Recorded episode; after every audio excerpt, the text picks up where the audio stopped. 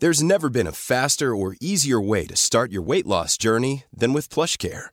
PlushCare accepts most insurance plans and gives you online access to board-certified physicians who can prescribe FDA-approved weight loss medications like Wigovi and Zepbound for those who qualify. Take charge of your health and speak with a board-certified physician about a weight loss plan that's right for you. Get started today at plushcare.com slash weight loss. That's plushcare.com slash weight loss. plushcare.com slash weight loss.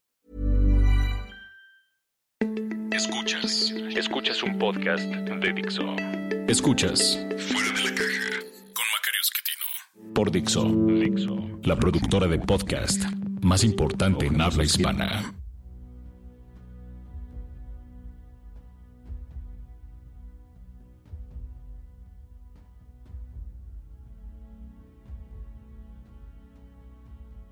Bienvenidos, esto es Fuera de la Caja, esta es la emisión número 50, esto es más de un año porque a pesar de que debería ser cada semana, ha, ha habido semanas en las que eh, no hay emisión, normalmente porque no estoy. Y por eso bueno pues eh, llevamos más de un año pero de cualquier manera el número 50 sigue siendo una referencia interesante y me da mucho gusto que usted me haya acompañado. No sé cuántas de las emisiones eh, haya hecho favor de escuchar pero pues si eh, lo ha hecho con alguna frecuencia recordará los números pares son para hablar de los temas de largo aliento, los números nones para hablar de coyuntura. De forma que hoy nos corresponde hablar de lo que está pasando en el mundo, de lo que en mi interpretación ha ocurrido y puede ocurrir. Y pues se quiero regresar a lo que hemos platicado en las dos últimas emisiones de este tipo. En la número 46, si no me equivoco, le platicaba acerca de cómo en cada ocasión en la que hemos entrado en el momento de angustia, angustia, de emociones irracional, hemos sufrido momentos importantes de violencia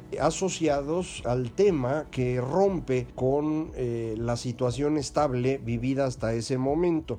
Alrededor de 1500 lo que tenemos es una ruptura asociada a la eh, pérdida de legitimidad de la iglesia, en ese momento la iglesia cristiana, católica, que se convierte en una explosión de fe, en eh, la búsqueda de la construcción de distintas religiones, todas de corte cristiano, pero diferentes entre sí, que nos llevan a las guerras más violentas que ha vivido la humanidad. Ocurrieron en Europa, pero esto no quiere decir que sea una visión eurocéntrica, simplemente con los datos que tenemos, nunca matamos más eh, personas que en esa época, entre mediados del siglo XVI y mediados del siglo XVII. Fue una matazón por toda Europa, cada uno defendiendo la fe que le parecía más adecuada. Católicos de un lado, anglicanos de otro, luteranos, seguidores de Zwingli o de Calvino, pietistas. El caso es que se mataron en serio. Eh, en algunos lugares la población se redujo a la mitad, en eh, la mayor parte de Europa se redujo en un 30%, o sea, no estamos hablando de cosas chiquitas. Esto vuelve a ocurrir en el eh, siglo XVIII, hacia la segunda mitad del siglo XVIII, y en esa época no ocurre alrededor de la religión la ruptura, sino alrededor de la división entre los nobles terratenientes y los eh, pequeños productores eh, preferentemente urbanos, algunos les pueden llamar capitalistas, industriales, eh, como usted guste, pero el caso es que ahí es donde se da la gran ruptura, el momento más llamativo sin duda es la Revolución Francesa, pero a eso le continúan las guerras napoleónicas y al final pues tenemos otra época de violencia no cercana a la anterior, pero importante. Y la tercera vez en que esto ocurre, en el siglo XX, eh, esto se hace alrededor de los estados. Es decir, Dios ya no es tan importante, la presencia de los nobles terratenientes es mucho menor y las rupturas se dan alrededor de los estados, estados totalitarios. Es la época del comunismo, el fascismo, el nacionalismo, que van a llevar a lo que nosotros eh, conocemos como las dos guerras mundiales y que en conjunto, si sumamos esas dos más el periodo intermedio, la entreguerra, que fue un periodo de revoluciones socialistas en buena parte de Europa, y también la parte posterior a la Segunda Guerra Mundial hasta mediados de los 60. Yo suelo utilizar 1968 como el año de referencia en el que tuvimos en toda esta posguerra las guerras de liberación nacional en Asia y África, que también se jugaron alrededor de esta disputa eh, a nivel mundial que eh, genéricamente se conoce como la Guerra Fría. Si uno considera todo ese periodo, la cantidad de, de, muertes en número es la más grande de la historia, en proporción al tamaño de la población es inferior a la que tuvimos entre mediados del siglo XVI y el siglo XVII, o sea, las guerras religiosas. Hoy estaríamos, según esta propuesta, en un momento de ruptura alrededor de las identidades. Personas se, están clasificando a sí mismas o están siendo clasificadas por su color de piel, su género, su preferencia sexual, su religión. En estos eh, abundantes grupos distintos que empiezan a enfrentarse unos a otros. Creo que el gran crecimiento en la violencia en Estados Unidos, específicamente en esa violencia de eventos eh, únicos en donde un tirador dispara contra una población que está en cualquier lugar, en un, asunto público. Este fenómeno ha crecido notoriamente. Muchas personas eh, consideran que el señor Donald Trump es directamente responsable de ello. A mí me parece que sin duda ha influido en un eh, fenómeno que ya estaba existiendo desde antes. A mí me parece que debemos clasificar junto con estos eventos de ataques terroristas sin duda, también los ataques terroristas que se viven en Europa. En esos casos aparentemente más asociados a la religión, pero eh, yo creo que deben considerarse como el uso de la religión con fines políticos, siguiendo lo que desde los años 70 empezaron a hacer grupos pro-palestinos fundamentalmente en aquellos años, siguiendo a este señor Yasser Arafat, del que ya muy poca gente se acuerda, pero que tuvo la habilidad de convertir una lucha de liberación nacional del tipo Guerra Fría común y corriente, es decir, entre comunistas contra capitalistas, tuvo la habilidad de convertirla en un tema mm, pseudo religioso, debido a eh, el enfrentamiento entre musulmanes palestinos y judíos israelitas.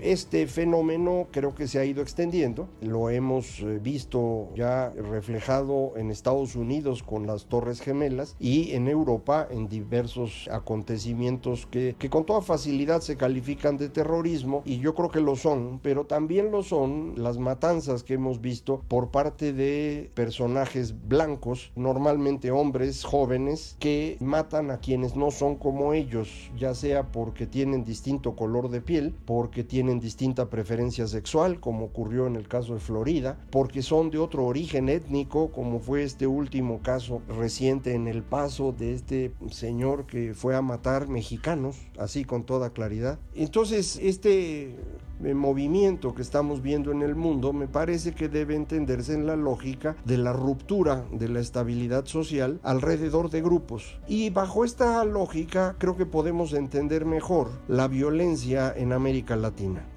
aunque le seguimos llamando crimen organizado y muchas personas siguen pensando que eso es fundamentalmente narcotráfico, creo yo que no es nada más eso lo que estamos viendo, sino una ruptura social que tiene una asociación por grupos. Así es como hay que entender, creo, el, fenómeno del huachicol y buena parte de lo que hemos estado ya resintiendo en distintas partes del país. No es exclusivamente una violencia asociada a una cuestión mercantil propia de un negocio ilícito como las drogas. Esto se ha ido moviendo a un fenómeno eh, más cotidiano a través del secuestro y la extorsión y me parece que ya más recientemente esto pues eh, prácticamente se ha desarrollado en una dinámica muy propia que amenaza convertirse con violencia generalizada. No quiero que usted se preocupe de más, pero esto es lo que creo que está pasando en este momento en todo el mundo. En la emisión 48 la anterior a esta, de los temas de largo aliento, le platicaba que a estos momentos de violencia le suele seguir un tiempo en el cual los seres humanos volvemos a pensar con calma y a construir instituciones, reglas que nos permiten vivir en paz. Y estas reglas se van construyendo, me parece, sobre todo en los últimos tiempos, alrededor de las ciudades, alrededor de la ciudadanía. Este es un fenómeno que uno puede pues, seguir durante los últimos 2500 años y el esfuerzo por construir una lógica política y ética que sostenga a la ciudadanía pues ha sido muy largo y en cada cierto tiempo se ha venido abajo y se ha venido abajo porque no es sencillo. Eh, si uno realmente quiere construir una sociedad de ciudadanos, el punto de partida es imaginar que todos somos en esencia iguales y que además no hay otra cosa que lo que tenemos enfrente. La combinación de estos dos eh, elementos nos deja en el desamparo para una gran cantidad de seres humanos vivir sin una comunidad que los cubre es, es angustiante. Y si a eso le suma usted eh, el hecho de que no hay nada más allá de lo que usted está viendo todos los días y que una vez que usted se muera esto ya se acabó. La angustia es inmensa, es esto que llaman angustia existencial y a los seres humanos eso les cuesta un trabajo enorme y por eso quieren buscar una solución en donde pues se les vuelva a dar una comunidad. Esa comunidad puede ser religiosa, puede ser de clase, puede ser de estado, puede ser de grupo. Son precisamente los cuatro momentos de violencia que hemos estado platicando que han ocurrido durante los últimos 500 años. En todos los casos son reacciones al desamparo espantoso de sentirse un individuo, individuo responsable de lo que hace, sin tener una excusa de un grupo social alrededor de uno, ni una excusa de una fuerza sobrenatural que puede defenderlo a uno. Esto no es sencillo, insisto, y por eso tratamos de reagruparnos. Y cuando lo hacemos nos ponemos emocionales, irracionales y violentos. Esto va a acabar. Lo que pasa es que para acabar tarda un rato y esa es la parte que todo mundo quisiera pues que se acabara mañana, pero no va a ser así. A lo mejor va a ser más rápido que en otras ocasiones, pero estos periodos violentos pueden durar mucho tiempo. En el siglo XVI el tiempo que duró fueron 150 años, en el siglo XVIII ya nada más fueron 100 y en el siglo XX pues me parece que los podemos acotar entre 60, tal vez 50 años. De manera que podríamos tener hoy la esperanza de que esto durara 25 o 30 años nada más. Y como empezó en 2008 pues ya falta poquito, pero no se va a acabar pronto. Y cuando digo no se va a acabar pronto, quiero decir que las decisiones políticas que usted va a ver en todo el mundo en los próximos años van a seguirse moviendo en la lógica de la emotividad y la violencia.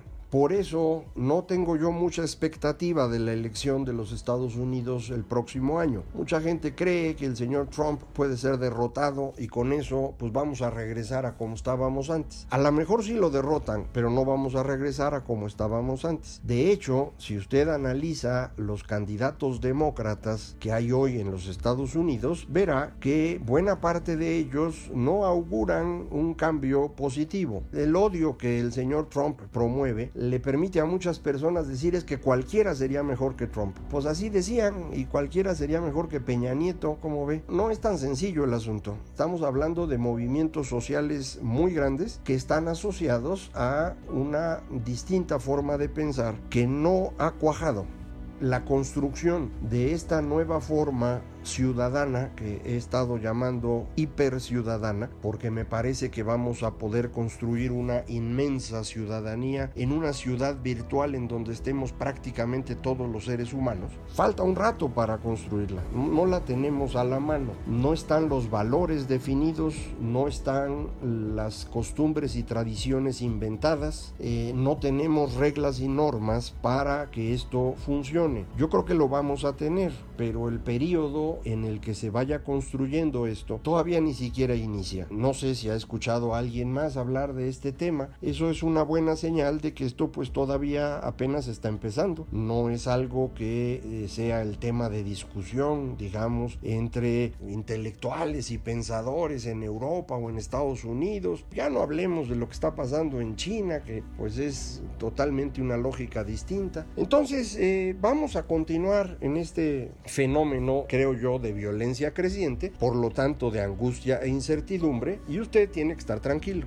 no eh, hay que desesperarse. Es parte de este proceso natural. En un texto que escribí hace unos días para Letras Libres en su versión digital, decía yo que esto es una especie de adolescencia. Es un periodo que hay que pasar y que pues no hay remedio. Y es un periodo bien difícil porque rompe uno con las relaciones previas para construir las nuevas. Se deshace uno de la familia para construir grupos diferentes con amigos. Amigos que muchos de ellos dejan de serlo pronto, pero eso no lo sabe uno y uno quiere pertenecer a esos grupos y al mismo tiempo ser diferente. Y entonces uno vive angustiado todo el tiempo. Yo hace rato que pasé la adolescencia, pero me sigo acordando. Me imagino que a usted le ha de ocurrir algo similar y puede eh, reconstruir ese periodo, lo difícil que fue transcurrirlo, pero eh, después las cosas estuvieron mejor. Uno va construyendo nuevas relaciones bastante más serenas, estables, exitosas y de hecho a eso pues le llamamos madurar.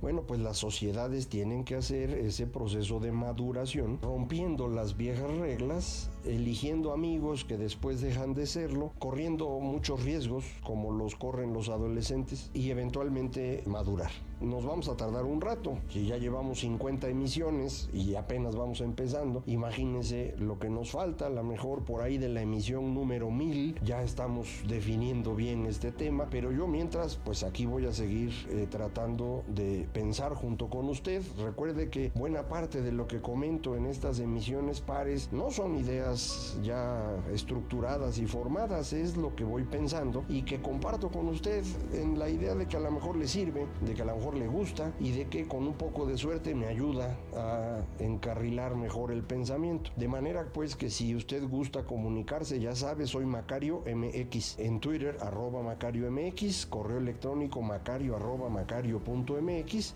y la página electrónica es www.macario.mx. Yo le agradezco mucho que me escuche y aquí vamos a seguir platicando próxima semana de la coyuntura y dentro de 15 días a ver qué más se nos ocurre sobre cómo construir una sociedad estable a partir de lo que hoy tenemos, que la verdad pues sí es un poco angustiante. Muchísimas gracias, esto fue Fuera de la Caja.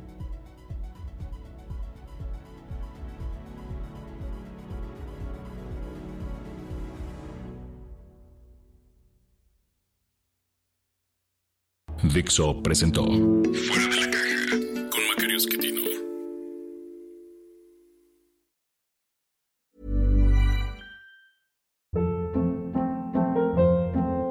Hold up. What was that? Boring. No flavor. That was as bad as those leftovers you ate all week. Kiki Palmer here, and it's time to say hello to something fresh and guilt-free. Hello Fresh. Jazz up dinner with pecan-crusted chicken or garlic butter shrimp scampi. Now that's music to my mouth. Hello Fresh. Let's get this dinner party started. Discover all the delicious possibilities at hellofresh.com.